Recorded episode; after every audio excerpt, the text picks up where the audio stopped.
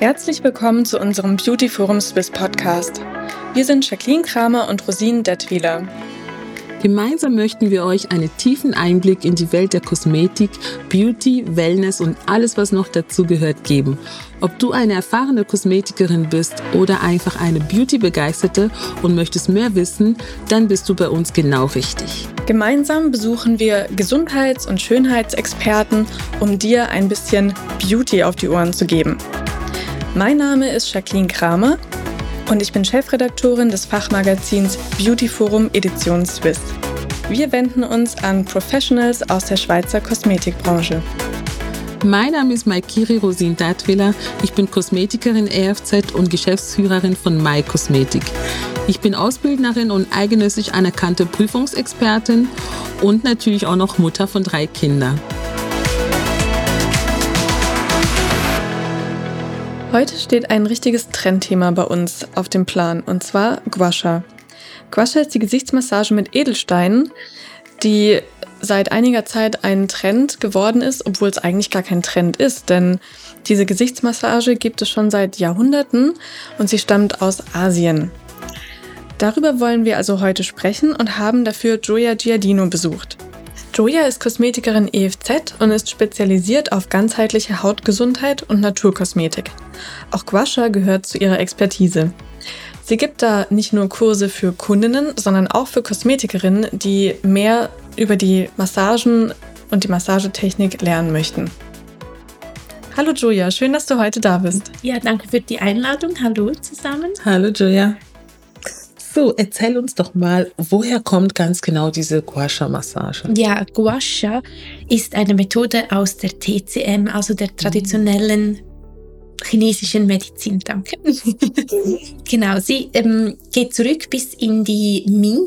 Dynastie, das ist in das 13. Jahrhundert, also wirklich schon extrem lange, wie du gesagt hast, ist es nicht nur ein Trend, der momentan total aufploppt, sondern wirklich eine Methode, die schon ganz lange besteht und die früher einerseits natürlich von diesen Therapeuten angewendet wurde, aber auch in, intern in den Familien weitergegeben wurde, um eben kleinere oder auch größere Beschwerden wie zum Beispiel um Fieber zu senken, um die Muskulatur zu entspannen, ähm, um Entzündungen vorzubeugen oder denen entgegenzuwirken, aber auch um allgemein das Wohlbefinden der Menschen zu steigern. Das heißt, die Ursprünge liegen ja dann eigentlich auch eher so ein bisschen in der Medizin und gar genau. nicht so genau. sehr in der, in der Wellness. Und, und, mhm. und, eigentlich auch am Körper.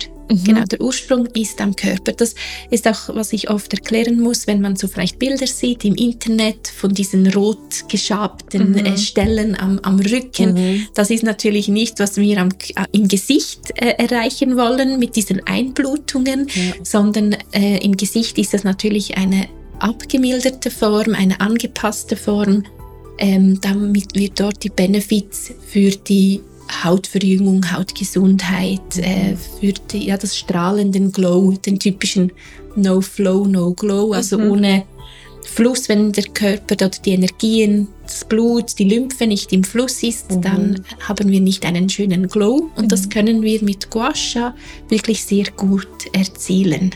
Ja. Also in unserer letzten Episode zum Thema Gesichtsmassage, dort haben wir ja bereits gesprochen über eben die Wirkung von Massagen auf die Haut, auf die äh, Psyche und so weiter.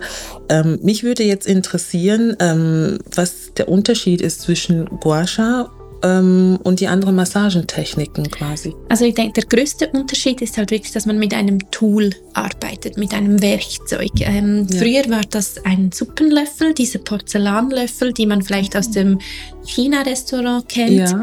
Ähm, wurde eigentlich mit diesen Porzellanlöffeln geschabt. Gua Sha mhm. bedeutet eben ähm, Reiben, Schaben mhm. und ähm, auch Rötungen oder Krankheit oder Sand, also durch das Schaben, mhm. wenn man sich vielleicht jetzt einen Löffel zur Hand nimmt oder sein Guasha-Tool und eben ein wirklich schnell über die Haut schabt, dann merkt man, dass da diese Einblutungen kommen, die Rötung kommt, die Durchblutung. Und das ist primär sicher der größte Unterschied, dass man mit diesem Werkzeug arbeitet und nicht rein nur mit den Händen mhm. Das tönt jetzt für mich so ein bisschen wie auch ein bisschen schmerzhaft, wenn ich jetzt so höre, Einblutung, man muss Ja, so schnell genau. schaben. Also die, die traditionelle Methode ist wirklich eher auch schmerzhaft Mhm.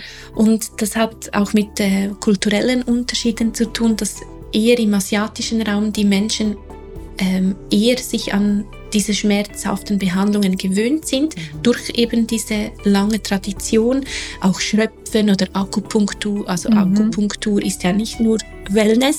Ja. Und wir ähm, in der westlichen, ähm, unsere westliche Medizin ist ja auch eher so schon ein bisschen Wohlfühlmedizin und kennt nicht so viele ähm, Schmerz. Schmerz, also durch Mhm. Schmerz heilen, sage Mhm, sag ich jetzt genau. mal so, Ja. genau. Und ähm, ja, Jetzt würde ich gerne nochmal auf den Porzellanlöffel zurückkommen. Mhm. Ähm, das ist jetzt nämlich eine ganz neue Info für mich. Und es würde mich jetzt interessieren, ab welchem Zeitpunkt kamen denn dann eigentlich die Edelsteine ins Spiel? Denn man liest ja auch ganz oft, dass die Edelsteine, also als Tool, nochmal spezielle Wirkungen für die Haut haben. Also dass man zum Beispiel einen Bergkristall benutzen kann oder einen Rosenquarz, je nachdem, was man in der Haut bewirken Mhm. möchte. Mhm. Was ja dann aber früher gar nicht der Fall war, wenn damit Genau, also Sondern- wo genau der Zeitpunkt oder wann dieser Zeitpunkt Mhm. war, das kann ich nicht ähm, beziffern, aber es ist sicherlich mit der Neuzeit, ähm, mit dem, ja auch das, die Edelsteinmassage gibt es ja auch schon ein bisschen länger, die ist aber nicht mit Gua Sha vergleichbar. Aber ähm, durch, ja, durch die Globalisierung, Digitalisierung, durch die sozialen Medien sind diese Edelstein Gua Sha Tools natürlich viel präsenter geworden und ich denke, durch das gab es dann auch halt so einen eigenen Geschäftszweig und man hat viel mehr, ähm, es gibt auch äh, ganz viele verschiedene Tools, also verschiedene Formen. Ich selber im Studio habe auch circa 20 verschiedene Guashas. Wow. Die kann ich euch nachher auch gerne zeigen. ja, gerne. Wirklich für jede, eigentlich für jedes Gesicht die passende Mhm. äh, Steinform oder der passende Edelstein. Genau. Aber es geht auch ein Suppenlöffel aus Porzellan. Mhm. Vielleicht, wenn wir gerade noch beim Thema Edelsteine sowieso sind, kannst du uns so einen ganz kurzen Abriss darüber geben, eben welche Wirkung welcher Edelstein Mhm. hat oder so die, die Ja, wichtigsten Die vielleicht. wichtigsten, genau. Da ist sicherlich der Amethyst in, mit seiner schönen violetten Farbe. Das ist Mhm. ein Stein, wo man sagt, der äh, macht wacker. Das hat mir mal eine liebe Ah. Edelsteinfachfrau gesagt und ich finde das wirklich noch ein gutes Wort. Er macht so stark und wacker. Auch die Hildegard von Bingen, die hat ja sehr viel auch mit Edelsteinen gearbeitet. Das ist ja so unsere Kultur eigentlich der ganzheitlichen Medizin und ähm, ist ein Stein, der sehr gut für die Haut ist, die, Ak die zu Akne neigt oder Unreinheiten, weil es gut entgiftet, ausleitet. Der Amethyst ist ja auch ein Edelstein, der vermag andere zu reinigen und zu laden. Genau. Genau. Mhm. Also so ein universeller Begleiter, wie auch der Rosenquarz, der viele kennen, ist der Mhm. Stein des Herzens, der Liebe, der Harmonie. Sicherlich geeignet für äh, Menschen, die sich gerne mehr Selbstliebe schenken möchten. Mit diesem Self-Care-Ritual ist natürlich eine total gute äh, Verbindung oder gute Symbiose. Und der Rosenquarz sorgt für eine rosige, gut durchblutete Haut. Er ist am Anfang auch so schön kühl, Mhm. nimmt dann aber auch gut die Körperwärme an. Deshalb ist er so positiv auf den Hautstoffwechsel. Okay, vielen Dank. Da habe ich mir jetzt auch so ein bisschen Gedanken gemacht, eben diese, also früher wurde mit Porzellan gearbeitet, jetzt mit Edelsteine und ich könnte es vielleicht auch daran liegen, weil Edelsteine eben gewisse Energie aufnehmen und auch Energie abgeben, Genau. genauso wie bei Hotstone und Ja. so weiter, als jetzt eine Porzellan eigentlich Genau. nicht diese Fähigkeit hat Ja. und auch vom Stabilität her, ich denke so mit, ist es ein bisschen schwerer, Ja, so, eine, so ein richtig, genau. Stein, oder? Genau, also die, die Porzellanlöffel, die sind ja wirklich dann doch auch beschwert Mhm. und viel größer als jetzt ein Esslöffel, den wir haben. Das wird eben durch dieses Gewicht äh, des, der Steine oder des, des Tools eben mehr ähm, Gewicht als mit unserer Hand. Mit unserer Hand haben wir diesen Druck, den wir ausüben können. Mhm. Aber wenn wir den Stein halten, ist einfach das Eigengewicht des Steines schon mal da. Ja. Und ähm, das fasziniert mich auch immer wieder aufs Neue, wie dieses Eigengewicht der Steine, aber natürlich auch die Energien, wie die Kundinnen es wahrnehmen. Mhm. Die mer einige merken oft, wenn ich Steine wechsle, Ja. Und nicht nur, weil sie äh, vielleicht warm oder kalt sind, Mhm. sondern einfach, weil sie einen Stein besser spüren. Mhm. Oder ich lasse sie auch selber auswählen, welcher Stein sie anspricht, Mhm. ähm, von den Energien her. Ja. Ähm, ist denn die, diese Massage jetzt so zu, zu erlernen für dich sehr schwierig gewesen oder auch allgemein die Leute, die bei dir so eine Ausbildung machen, ähm, können sie denn einfach in diese Technik, in diese Ritual und in diese ähm, Gedanke allgemein so wirklich so in diese, wie soll ich sagen, in diese fernöstliches ähm, Welt eintauchen, um diese Guasha zu, zu erlernen? Wie ist es denn?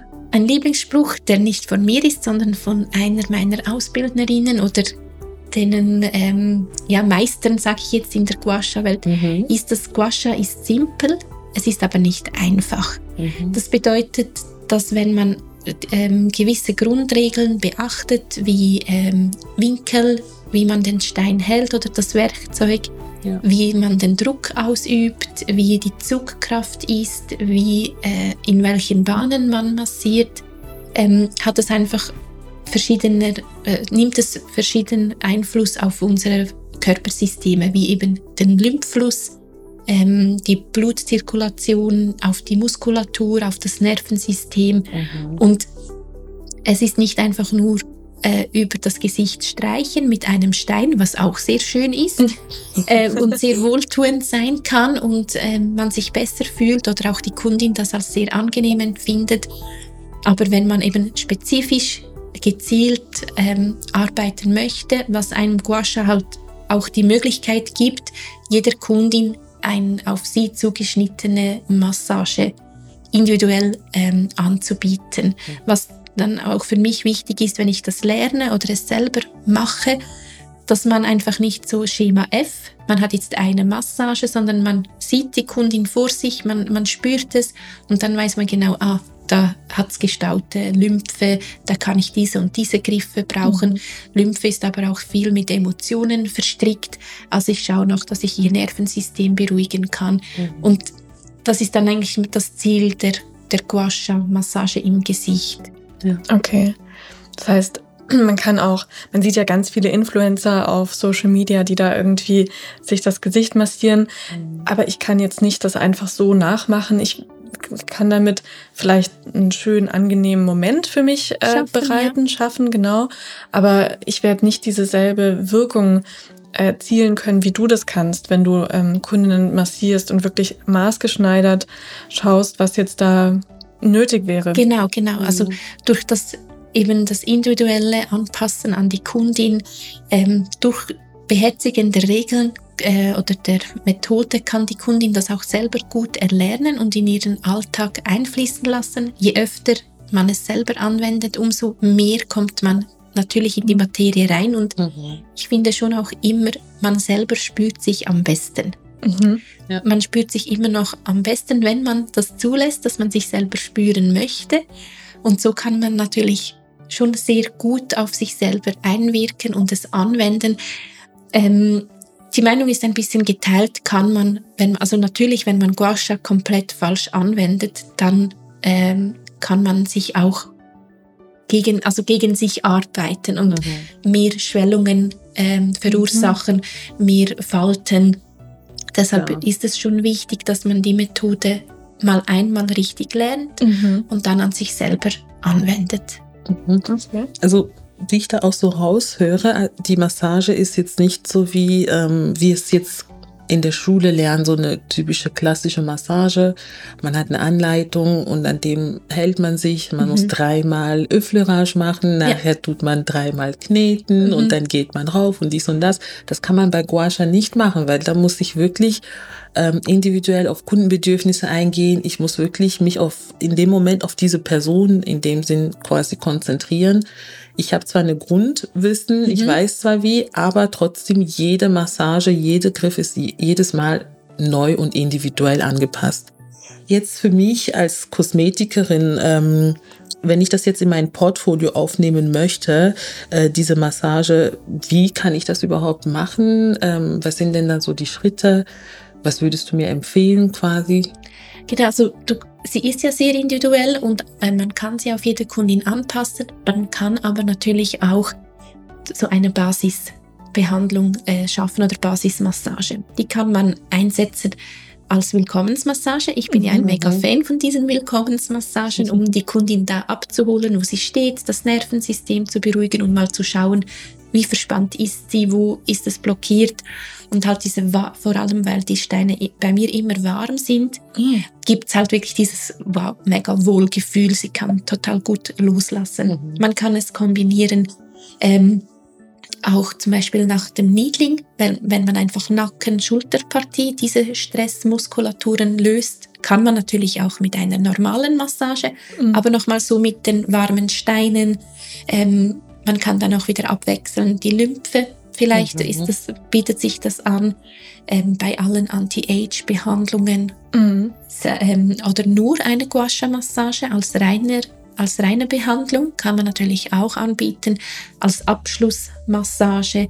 Und ähm, man kann es kurz halten, wenn man die Basisgriffe macht, wo es, ich sage jetzt, One Fits All, also äh, mhm. wo für, für jede Kundin geht, aber eben auch das Individuelle. Mhm. Genau, was dann, ich, ich, ich, merke auch oder spüre oft bei Kosmetikerinnen, die mit Geräten arbeiten, ja.